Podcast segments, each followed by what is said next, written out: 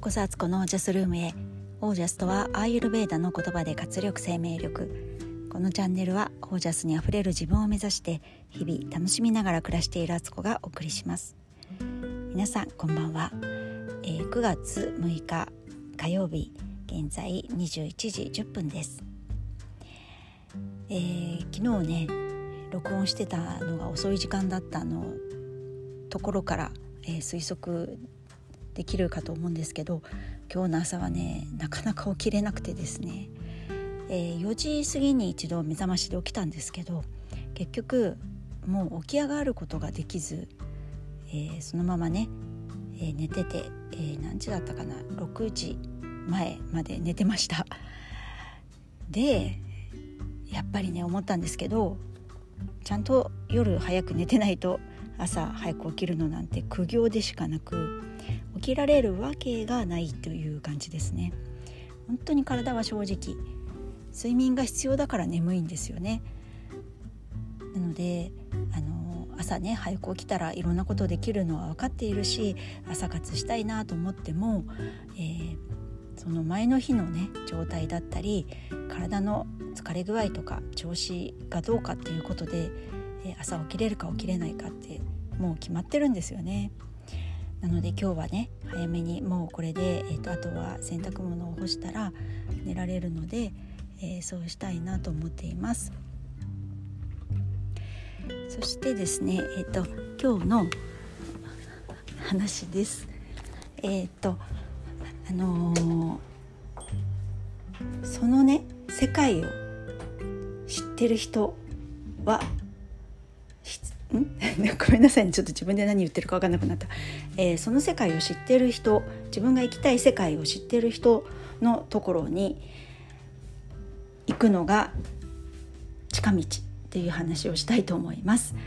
えー、最近あのいろいろ仕事関係では本当にねあのわあすごいって尊敬するような人たちと一緒にねこう仕事ちょっとお手伝いをねさせてもらったりとかああこうなったらこうなるのかみたいな展開をね、えー、全然私がまだそんな域には行ってない世界で生きている人たちとかその人たちがこう扱っているスケール人数とかね金額とかうんなんかそういうシステムとかっていうものをと接触することがすごく多くあって。あとあのサロンとかもねあの今ビジネスサロンのまたあの新しいコースに入ったんですけどやっぱりね講師の方のさきさんと言われる方なんですけどパリに住んでるねさきさんのやっぱり見てる世界っていうのが明らかに私が知らない世界知らない領域をもう知ってて実践しててそういう方からこう教えてもらうっていうのは例えば、まあ、この辺で近所のね山を登ったことがありますとかね。それでなんかちょっとチャレンジして、えーと、関東だったら高尾山とかね。に登る登ってあの楽しく登山やってますみたいな。そういう人が例えば日本のうん一番高い山は富士山ですけどなんだろう登山家の人たちってなんかあの辺行きますよ日本アルプス。でしたっけ？ななんかちょっと名前がはっきり分かんないですけどあの長野県とか富山とかなんかあっちの方の山結構登る方多いですよね。なんかそこの山を近所の山を登ってる自分が登ろうとした時ってやっぱりそこで必要な装備とか、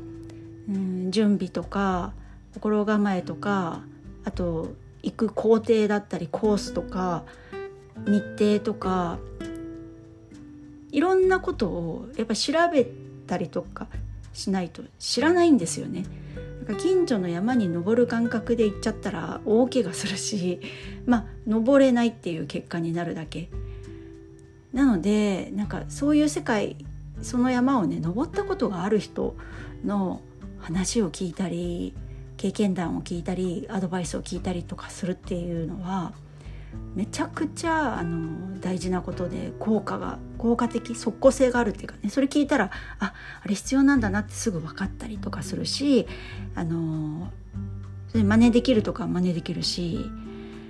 さらにはその人が経験したことってまあ自分が経験するものとはそっくり同じではないけれどもその経験談を聞いたりその山を登って上から景色を見たことがある人っていうのはしか見えない世界ってあるんですよね。だからなんかこう近所の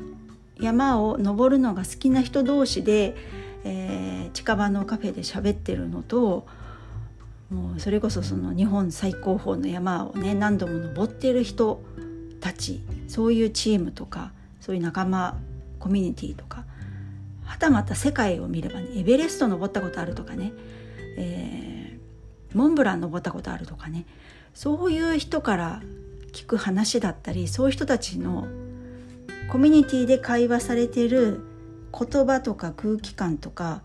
使ってる用語すらも違ったりするんですよね。もう感覚が違うっていうか喋ってる内容もそうだしなんか見てる視点が多分全然違う。それをその空気感をにちょっと触れさせてもらうだけでもすごい刺激になるなっていうね 今日はなんかそういう話なんですけど。なので昔ねあの石黒先生というね YouTuber のね健康スクールの私の師匠ですけど先生から言われたことがあって上にね自分が上がっていきたい成長したいより良くなっていきたい違う世界に進んでみたいって思う時はもうすでにその世界に行っている人に引き上げてもらうしかないよっていうのを言われてたんですよ。でその時もなるほどってすごく思ったんですけど本当にそうなんですよね。なんか自分では一人でできるもんみたいな感じで頑張ってねあのなんかね一生懸命やってるつもりでも結局はなんか同じとこを実はねぐるぐる回っているだけで上の階層には上がれてなかったりするんですよ。上の階層に上がるためには上の階層に上がるルートを知っている人にそのルートを教えてもらったり手手を差し伸べてもらってね引き上げてもらうってことをどこかのタイミングでしないと実はいけなかったりするっていうねそれは上に上がった人だけが知っているやり方だったりするんですよね。いくら知恵を絞ってネットでいろいろ調べてなんか頑張っても実はね知らないこと知ることができないことってあるんだろうなっていうのはすごくね思ってます。なので、えー、何かね自分が変化したいって思う時はもうすでにそれを手に入れている人だったりとか、えー、体現している人にのそばに行くこれがあの得策ですよねこうするしかないと思うんですよ。でそれってなんかこうそういう話をするとじゃあ自分はね何も持っていないと何も成し遂げてないような気がするし人に教えるなんてことができないって思っていたとしても実はそんな自分にも人と比べたらすごく得意なこととかできることとか気軽にやっちゃってることってあるんですよね。なのでみんながお互いを実は引っ張り合えるっていうふうに思いたい私は。なんかこう成功した人だけがそれができるなんていうともうなんかねなるほどと思いながらと同時に自分には力がないってことをなんかね自分に言ってしまってるようなのにニアリーイコールだと思うんです。でもその世界ではそうかもしれないけどこっちの分野だったら得意だったりするみたいなことも絶対あるし何でもないようなことが実は誰かにとってはすごい価値があることだったりもするんですよね。なのでみんながお互いを実は引っ張り合引っ張り上げ合ってるみたいな風に私はすごくこの世界をそう捉えたいと思っているんですよ。なので常にあのどんな時も相手に対して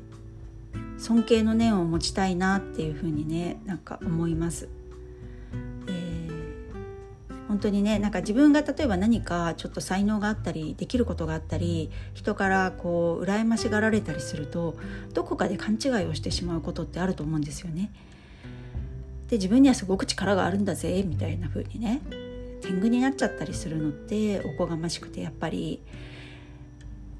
この視点が持てるかなんですよねみんなも一人一人それぞれすごいものを持ってるっていうふうに思いながら人と接する